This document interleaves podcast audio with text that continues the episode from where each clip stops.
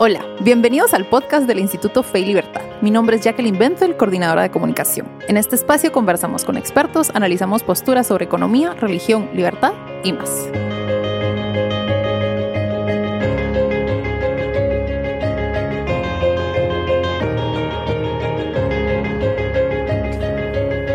Bienvenidos a este nuevo episodio del podcast del Instituto Fe y Libertad. Hoy me encuentro con Maurice Polanco. Él es miembro del Instituto Fe y Libertad, donde es director de publicaciones y editor de la revista académica con el mismo nombre. Es director del área de humanidades de la Facultad de Ciencias Económicas de la Universidad Francisco Marroquín, donde también imparte cursos de filosofía, lógica y ética. Morris además es doctor en filosofía por la Universidad de Navarra, licenciado en letras y filosofía por la Universidad Rafael Andívar y autor de varios libros. Sus áreas de interés y de investigación en la actualidad son las raíces teológicas de la modernidad y el barroco español. Bienvenido, Morris. Muchas gracias por aceptar nuestra invitación. Gracias, Jackie. Un gusto siempre. Gracias a usted por tomarse el tiempo de venir a platicar con nosotros. Y es que hoy em, el tema de este episodio son las raíces teológicas de la modernidad, que creo que es un tema eh, que suena más complicado de lo que en realidad es. Y em, pues venimos a hablar con, con nuestro público de este tema porque próximamente Morris va a empezar un curso sobre em, pues todo esto para que la gente pueda entender su importancia, eh, a qué se refiere, de dónde viene y, y más. Entonces, si quiere Morris, empezamos directamente con la primera pregunta. Y esta es, ¿cómo definiría usted la modernidad? y por qué es importante que entendamos origen. Sí, de acuerdo. Bueno, la modernidad eh, todos están de acuerdo en que hay un periodo histórico en el que termina la Edad Media y comienza algo nuevo. De hecho, la palabra moderno significa de nuestro tiempo. Y este autor Gillespie, que voy a usar como base para dar el curso de los orígenes teológicos de la modernidad, eh, nota algo muy interesante y es que es, somos el primer eh, caso, digamos, la primera cultura que define su identidad en términos temporales. O sea, si nos remontamos a la antigüedad, alguien podría decir, yo soy griego, yo soy árabe, yo soy cristiano, eh, yo soy africano, lo que sea. Pero en términos de identidad étnica o incluso geográfica, yo vivo en Egipto, yo vivo en, en Rusia, pero en cambio la modernidad es yo vivo en el tiempo posterior a la Edad Media. Es decir, yo soy moderno porque vivo en tal época. O sea, eso es, eso es nuevo también. Eso es nuevo que nos definamos temporalmente, no solo espacialmente, ni racialmente o étnicamente. Esto es algo muy interesante, porque moderno es un, es un término que se acuñó eh, por el Renacimiento y significa lo actual, entonces, de hecho, somos, siempre seremos modernos en ese sentido, porque eh, siempre seremos lo actual. Pero concretamente se habla de modernidad y qué es la modernidad, aquel periodo que da la espalda a la tradición medieval y, trata de iniciar una nueva época en la historia de la humanidad. Para mí, eh, la principal nota eh, característica de la modernidad es ese deseo de autonomía de las realidades terrenas, el énfasis que se pone en la autocreación del hombre. Hay muchos factores que intervienen, ¿verdad?, en, la, en ese cambio que se va dando gradualmente y que yo eh, y también varios factores lo ponen hasta el siglo XIV, a finales de, del siglo XIII, inicios del siglo XIV, con el nominalismo y el, y el, voluntarismo del que ya hablaremos, ahí empiezan, ahí empiezan a, a desquebrajarse el edificio de la Edad Media que se había construido desde Aristóteles, desde Platón y Aristóteles. O sea, para mí, básicamente solo hay dos grandes periodos, antigüedad y edad moderna. La Edad Media, y entre la Edad Media y la Edad Antigua hay más continuidad que entre todo lo anterior y la Edad Moderna. La Edad Moderna sí representa una nueva visión del hombre y la naturaleza, una nueva visión de la relación del hombre con Dios. Y por eso es que ciertas culturas ven a la cultura occidental como eh, atea, los musulmanes, por ejemplo, consideran que la edad moderna eh, básicamente es un deseo de autonomía de Dios. Entonces ahí es donde yo pongo el énfasis en que eh, la modernidad es, es un deseo de autonomía, pero un poco suicida. Mm, muy interesante. Y es que en ese sentido usted diría, lo, he escuchado y creo que lo he escrito varias veces, que entre el pensamiento moderno y el clásico hay una ruptura, se, ve ese cambio, esa diferencia. Por supuesto, eso es lo que he insistido y no sé si muchos estarán de acuerdo, pero eh, lo que ven en, eh, lo que se ve eh, normalmente en la, en la edad moderna es el avance de la ciencia. Pero eso es una consecuencia, es una consecuencia de algo más profundo, que eran el nominalismo y el voluntarismo. la, la, ¿cómo se diría? La esencia de la modernidad es ese deseo de autocreación, como digo. Entonces es una ruptura con la Edad Media, porque la Edad Media eh, consideraba, sobre todo, la Edad Media y la Edad Antigua tenían un concepto muy importante que era el de naturaleza como, como meta de perfección y a la vez como límite. Para los griegos era límite. No podía superarse en los límites que señalaba la naturaleza porque eso era caer en la ibris, en la soberbia en el querer ser como dioses y era castigado. Ahí están todas las tragedias griegas como ejemplo de lo que pasa al hombre cuando intenta superar sus límites. Eh, este, en cambio, el hombre moderno es prometeico, es decir, él se hace a sí mismo. Eh, podríamos decir incluso que él se toma en serio aquel seréis como dioses, conocedores del bien y del mal. O sea, eh, ya se redefine la relación con Dios, la relación con, ya el hombre moderno se considera eh, en la ilustración va, a tomar la mayoría de edad, va a decir Kant, y va a ser autónomo, a ser autónomo. Ya, ya la religión va a ser cosa de los padres, un, consejo si se quiere, pero le toca al hombre casi, casi que redefinir su propia naturaleza, tomar las riendas de su propio destino.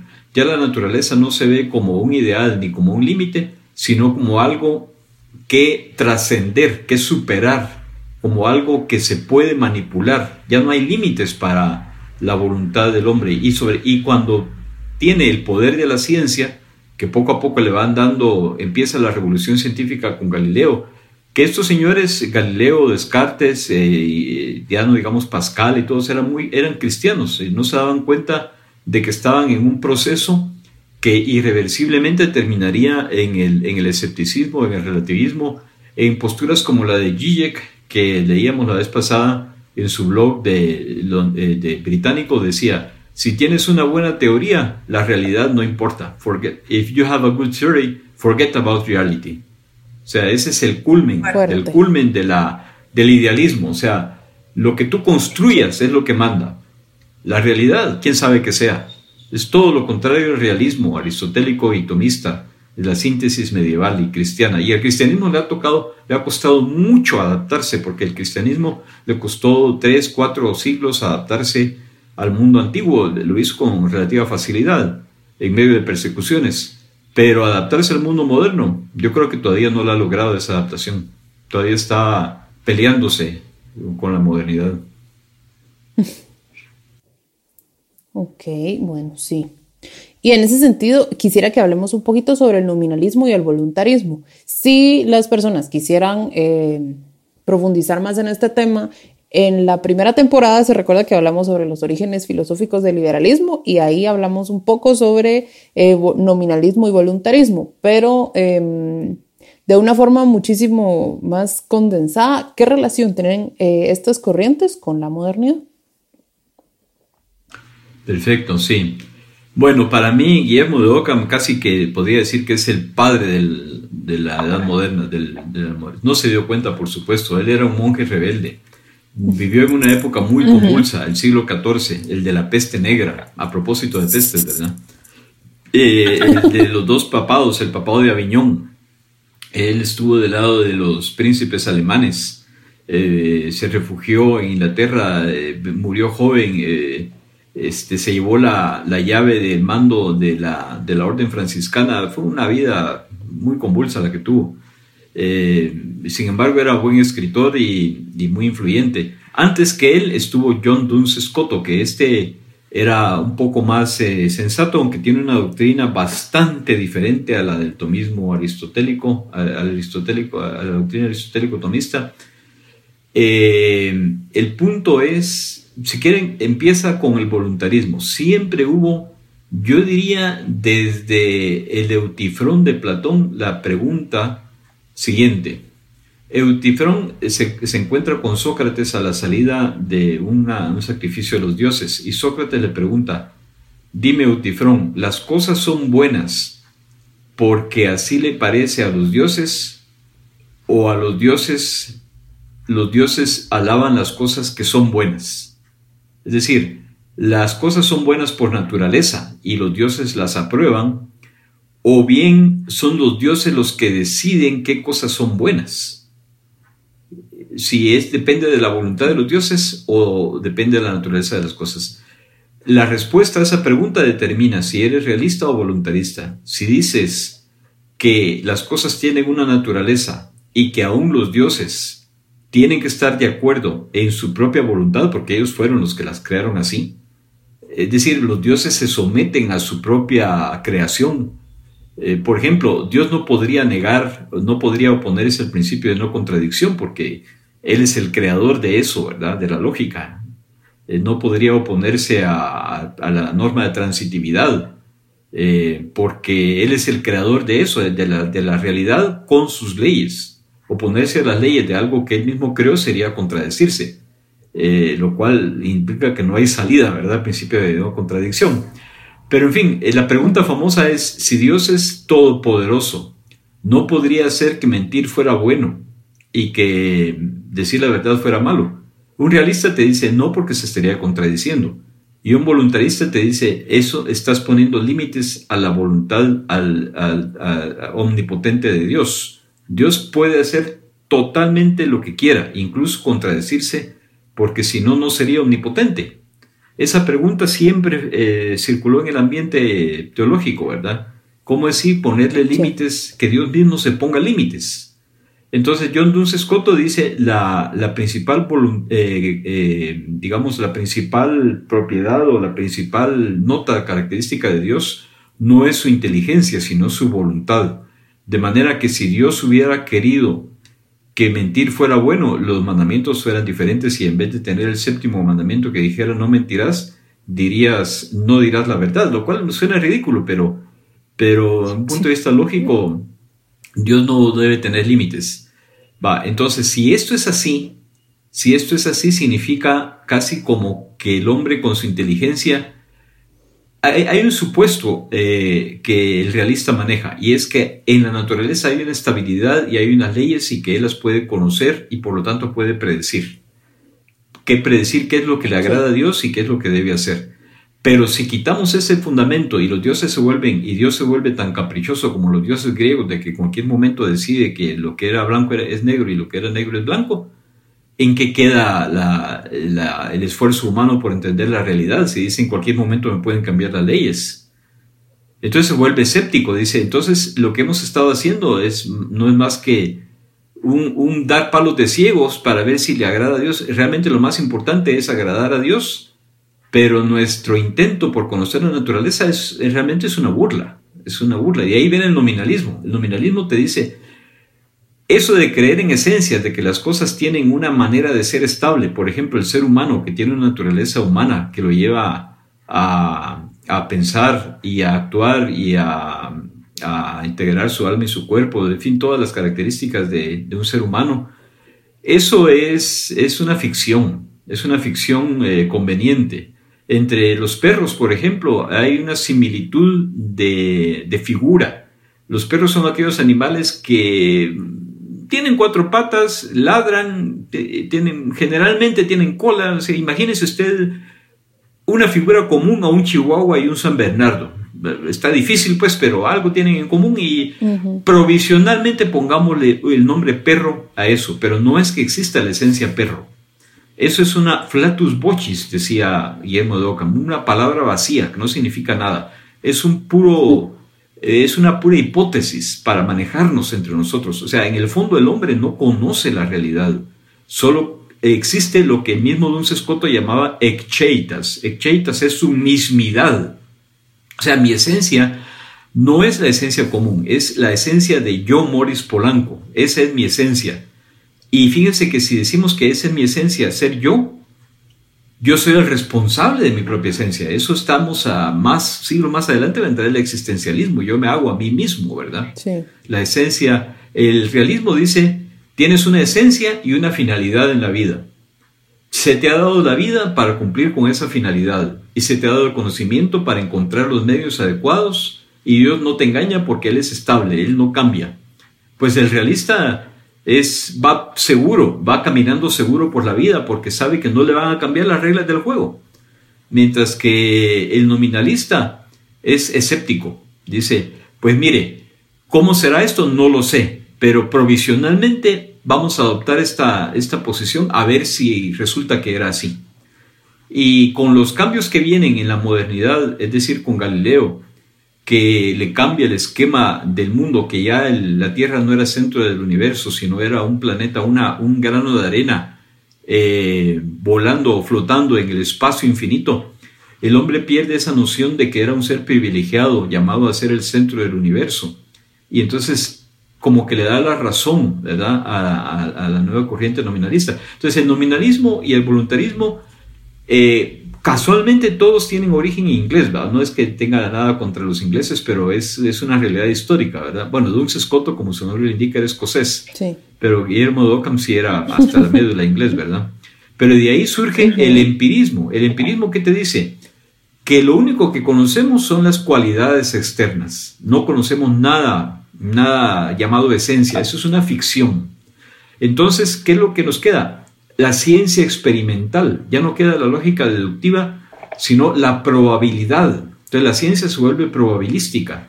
La política ya no se basa en lo que la, que la mayoría puede estar equivocada con relación a, por ejemplo, el aborto o temas así, sino que te dice, bueno, si la mayoría opina esto, como no sabemos en el fondo cuál es la verdad, atengámonos, el único criterio que tenemos es el de la mayoría. Surge el convencionalismo, surge el positivismo, eh, y, el énfasis está puesto en, en, el hombre cada vez se ve más desamparado. Es decir, el hombre antes, en la Edad Media y en la Edad Antigua, tenía un Dios que había creado la naturaleza con unas leyes estables y le había dado la inteligencia para conocerla. Y ahí van los romanos, pues tenemos una finalidad en el mundo y es ordenar este mundo, darle leyes y hacer que las cosas caminen. Y ahí van los romanos, ¿verdad? Pero vienen los griegos, ¿verdad? Que eran tan eh, un poco tramposidos y maliciosos y, y, entonces eh, se, eh, se, empeñan en esas cosas teóricas, ¿verdad? Y, y, ponen el énfasis en la, en, la, en la teoría. Y ahí es la de no acabar. De ahí surgen las discusiones bizantinas, ¿verdad? Entonces, Guillermo de Ockham y Duns Scotto, ¿quién sabe por qué? Tal vez ante el hecho de la muerte que causa la peste bubónica, que acaba con un tercio de la población europea, que es otra peste también, por cierto, no es que tenga nada contra la China, pero que también vino de China, ¿verdad? Igual que la nuestra actual. Este, entonces hizo cambiar el panorama, la actitud del hombre frente a la vida, como quien dice, experimentemos con la vía moderna la vía moderna. Y los que siguieron esa vía moderna primero fueron los franciscanos. Y los franciscanos han tenido una teología muy opuesta a la dominica. Fueron, fueron órdenes que se peleaban en términos teológicos. Y no tenemos a San Buenaventura y a Santo Tomás de Aquino, que tienen teologías totalmente diferentes. Y, y entonces siguen caminos paralelos. De hecho, si uno explora la teología franciscana, hay una corriente voluntarista muy, muy fuerte, muy fuerte. Y el punto es que la iglesia no se ha decantado porque Duns Scotto lo declararon beato. Entonces, como quien dice, su doctrina es una posibilidad también. Tiene que ver su doctrina con el hecho de la encarnación de Cristo, porque de hecho dice, mire, eh, la visión que te, que te, dice, la visión clásica te dice, Jesucristo, la segunda persona de la Santísima Trinidad, se encarnó en Jesucristo para redimirnos de nuestro pecado, del pecado original. Pero el voluntarismo te dice, no, Jesucristo se hubiera encarnado aun que no hubiera habido pecado original. Ahí tenemos una diferencia abismal, ¿verdad? Bastante grande. Bastante grande. Eh, en fin, entonces esa vía moderna poco a poco fue eh, en el terreno de la epistemología, dando origen en Inglaterra al empirismo. El empirismo que de ahí está un paso de ser escéptico. En el fondo dice, no te acepta verdades, solo te acepta posibilidades. Y te va a dar paso al positivismo, que dice lo que la ciencia afirme con los datos. Y te va a dar paso al relativismo. Y, posteriormente al existencialismo y a todos los sismos que tenemos por delante, eh, ¿verdad? Hasta, hasta llegar al, nihilismo prácticamente de Nietzsche, ¿verdad? Que en donde dice, mire, no seamos francos, Dios ha muerto, o sea, nosotros lo hemos matado. No porque sea cierto, sino porque con nuestra actitud, poniéndolo entre paréntesis, eh, esa actitud que por cierto permea también las escuelas de derecho natural, Hugo Grocio y Pufendorf, que dijeron, bueno, para no estarnos peleando por cuestiones teológicas, pongamos provisionalmente a Dios entre paréntesis. Decían, et si Deus non daretur para no pelearnos, hagamos una ética en la que coincidamos protestantes y católicos y, porque tiene que ser una ética basada en la naturaleza, no basada en Dios. El hecho es que si pones a Dios entre paréntesis, un paréntesis se puede quitar, ¿verdad? Luego lo pones entre guiones, luego lo pones a pie de página, luego lo pones a nota final y luego lo quitas, ¿verdad? Entonces es lo que ha pasado en la cultura moderna, pero ese es ya tema de otra, otra parte, tiene tendencia al secularismo al, y, al, y, al, ateísmo en definitiva. Y lo que dice Gillespie, Gillespie empieza hablando de los atentados del, del 9-11, ¿verdad? De que por qué eh, el mundo musulmán ataca a la cultura occidental. Porque la considera atea. No nos, no nos atacan por cristianos, nos atacan por ateos. ¿Qué problema? Bueno, pues este es un tema del que evidentemente hay que seguir eh, hablando entonces, eh, Maurice, ahora, para ir, ir cerrando y hablar concretamente del curso, ¿por qué es importante que, las personas conozcan más sobre este tema, que se inscriban, que formen parte de, esta próxima actividad? Sí, yo a lo largo de, las, de los seminarios que hemos tenido en el instituto de, que dirige Jesús María y Carol, los de civilización y perspectivas, me he dado cuenta de que hay, eh, por decirlo así, no, no es que acuse a nadie de, ignorancia, pero no una ignorancia generalizada, pues que este tema no se conoce. ¿no? Cuando hablo de esto, eh, hay interés, desde luego, pero siento que no, faltan bases. Entonces, con este curso lo que pretendo es que nos remontemos aún más a los orígenes de la modernidad no, tal vez, y la otra parte eh, ya es eh, una cuestión más eh, personal, diría yo. En mi caso, estos estudios me han llevado a decir, el proyecto moderno está dañado desde el principio, no tiene remedio, el daño está hecho, ¿verdad?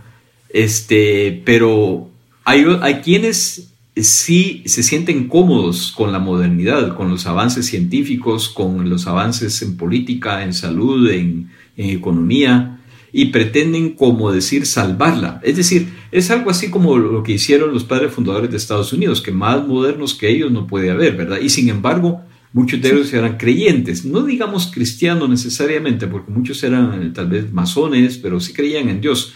El mismo Adam Smith es un ejemplo para mí perfecto de esta postura, de alguien con buena voluntad, pero que los propios supuestos de la modernidad lo llevaban a ser coherente y decir, en el fondo, en el fondo podríamos prescindir de Dios. Se aferra a decir que la naturaleza que es creada por Dios, pero de ahí a decir, ¿y qué tal si prescindimos de Dios? Se viene bajo el edificio. Es como aquel juego de las de la torre que uno arma con, con una serie de, pedacitos de madera que va sacando la, la reglita. Y pues los modernos dicen, ¿y qué tal si quitamos esta? Se sostiene el edificio. ¿Y qué tal si esta? Pues miren, no hacía falta, ¿verdad? La modernidad para muchos es coherente porque los liberales, digamos, del siglo XVIII se quedaron muy cómodos diciendo, no, esta va a ser una sociedad fundada sobre la religión, la creencia en Dios, en God We Trust, God Bless America y lo que quieran, y aquí nos quedamos. Eh, eh, protegimos la propiedad privada, los derechos individuales, el libre comercio, es una combinación perfecta.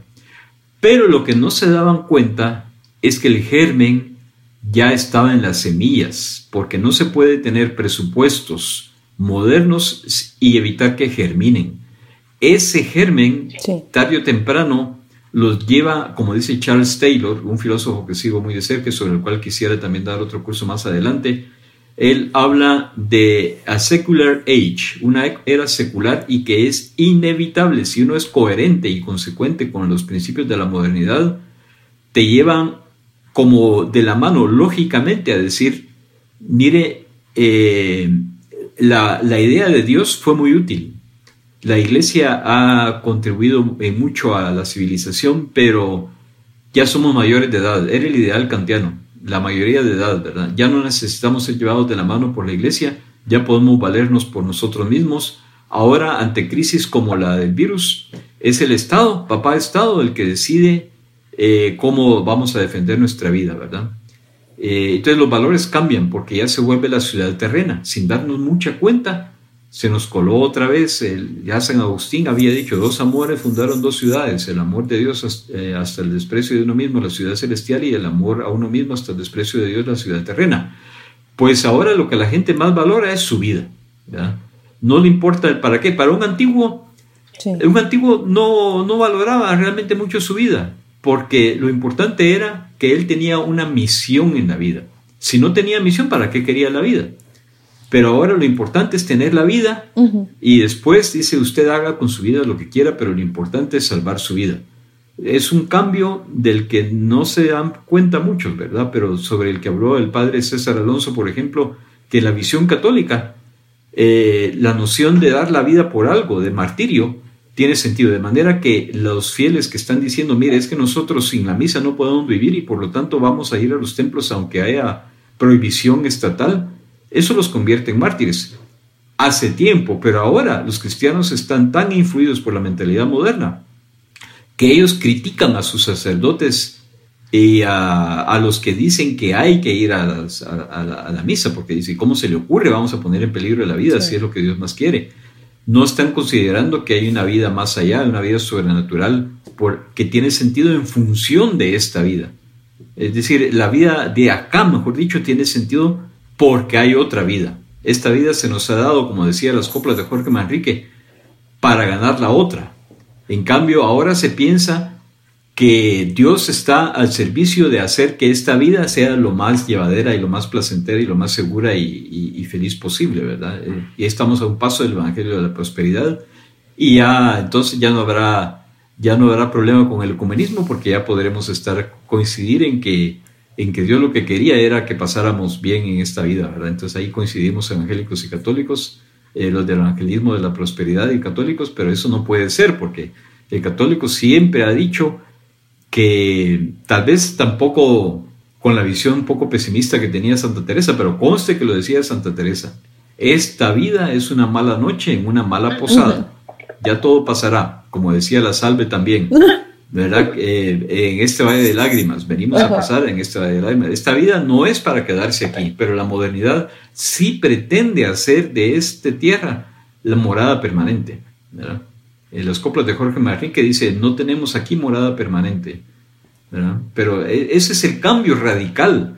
Para mí, la religión cristiana católica está perfectamente eh, eh, en buenos términos con la antigüedad, pero con la modernidad. Ahí va concediendo sin ceder, con ánimo de recuperar, pero se siente como extraña, ¿verdad? Y no es de extrañar entonces esas posturas de sí. Monseñor Lefebvre y otros tradicionalistas que dicen que ese ayornamiento no es posible, que es el mundo el que tiene que adaptarse a la iglesia y no es la iglesia al mundo. Qué fuerte. Bueno, Moris, muchísimas gracias eh, a todos ustedes interesados en el curso. Son ocho sesiones, ocho temas, una hora a la semana, los martes a partir del 16 de junio. Eh, pueden encontrar más información en nuestro sitio web donde se pueden inscribir. Como les estamos contando, pues Moris va a dictar el curso eh, para que podamos sentar las bases de este tema. Eh, Moris, muchísimas gracias por aceptar nuestra invitación. Esperamos tenerlo en muchísimas Yo encantado siempre de hablar de esos temas. Ya sabes que tú ya sabes lo que me apasiona. y así tal vez eh, poco a poco voy, voy logrando el cometido, ¿verdad? De, por eso digo yo que una última nota que eh, en el fondo a veces eh, soy amigo de los posmodernos. En cuanto estos detectaron en la modernidad un proyecto viciado, digo yo, este me entiende simplemente basta que yo le, haga conocer la riqueza del mundo antiguo que los posmodernos a veces no conocen, pero ellos sí captan, captan. Eh, dentro de la misma, y eso faltaba hablar un poquito, dentro de la misma modernidad hubo filósofos como Battista Vico y Baltasar Gracián y otros que se llaman anti-ilustrados, que detectaron que el proyecto moderno iba encaminado al abismo. y eran cristianos todos y decían, no, hay que rescatar, hay que volver atrás y rescatar el humanismo, ¿verdad? Porque este énfasis en la ciencia, eh, en el fondo, esconde un nominalismo y un empirismo que va a tratar de prescindir de Dios, ¿verdad? Entonces, para mí, un autor que hay que rescatar es Gian Battista Vico, que escribió La, la, Ciencia Nueva. Eh, él decía, el proyecto cartesiano, aunque Descartes, pobre, no se dio cuenta, porque él mismo fue a dar gracias a, a la Virgen de Loreto por, por su eh, digamos, su visión de, del pienso luego existo, ¿verdad?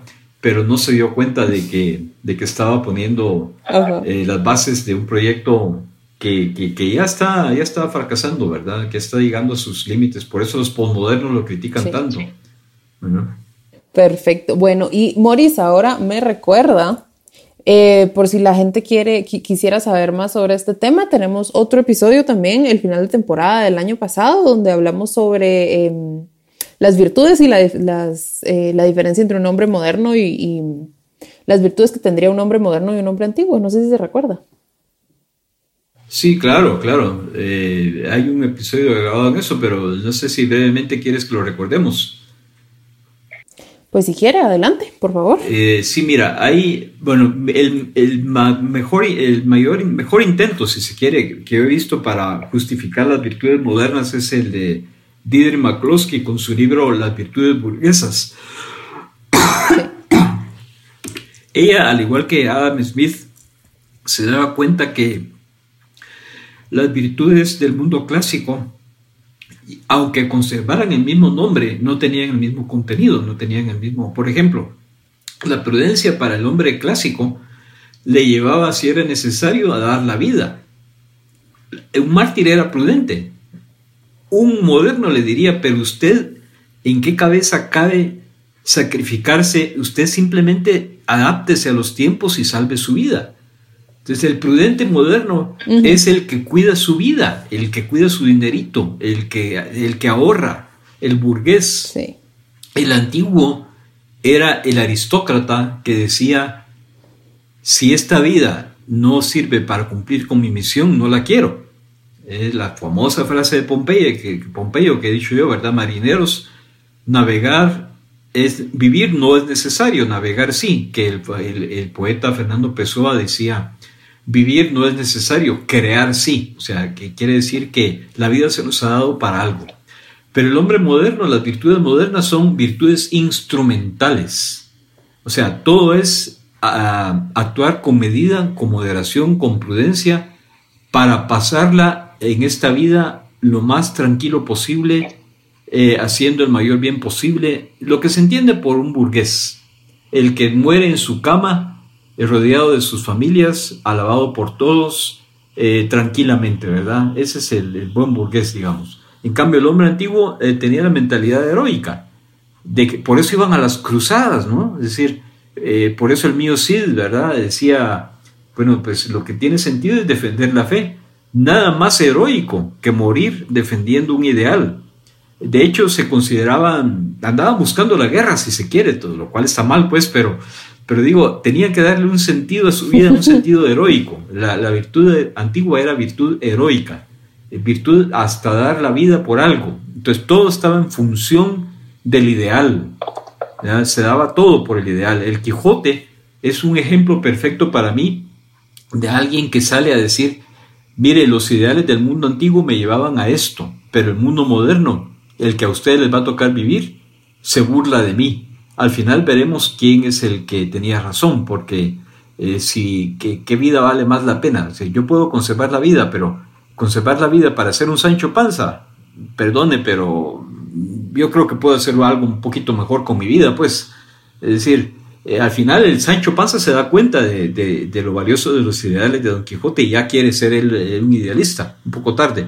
Y Quijote también se resigna y dice, bueno, pues sí, tiene razón, ya en este mundo no tengo cabida, así que me despido. Pero como quien dice, me despido, a ver qué tal les va a ustedes.